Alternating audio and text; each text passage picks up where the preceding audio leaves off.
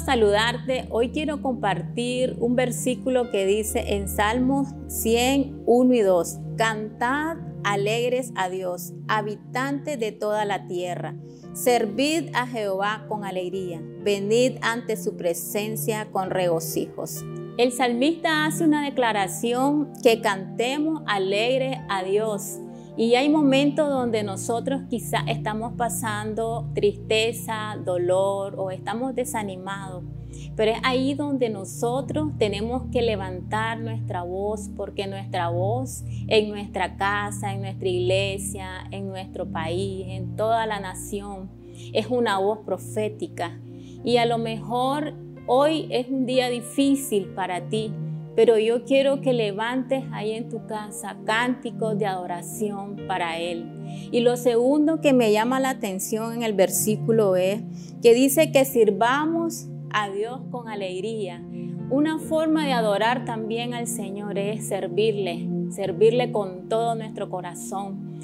Y no puede ser un peso, no puede ser una carga. Hagámoslo con regocijo, hagámoslo con amor, porque Dios merece que le demos lo mejor a Él. Y servirle a Él es una forma también de adorarle y de gratitud.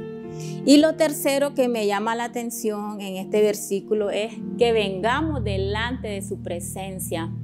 Cuando quizás estás un poco triste o estás pasando momentos muy difíciles, qué bueno es venir delante de su presencia, porque también esa es una forma de dar gracias y adorarle y cantar a Dios.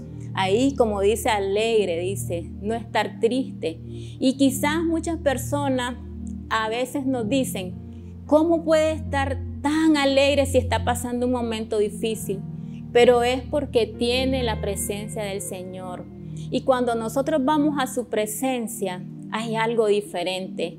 La presencia del Señor dice que hermosea el rostro hay algo que cambia en nuestro ser y cuando vamos a su presencia va a haber fortaleza, no va a haber temor, va a haber amor para nosotros y para darle a los demás.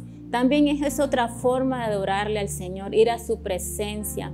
Que en este día quizás estás pasando cosas difíciles porque no todos los días a veces no son buenos, pero hay días malos pero hoy que tu boca se llene de alabanza, de exaltación, de júbilo para Él, porque Él merece toda la honra y toda la gloria. Él merece que nosotros le alabemos en todo tiempo, en todo tiempo, que Dios nos ayude a perseverar hasta que Él venga. Que Dios te bendiga.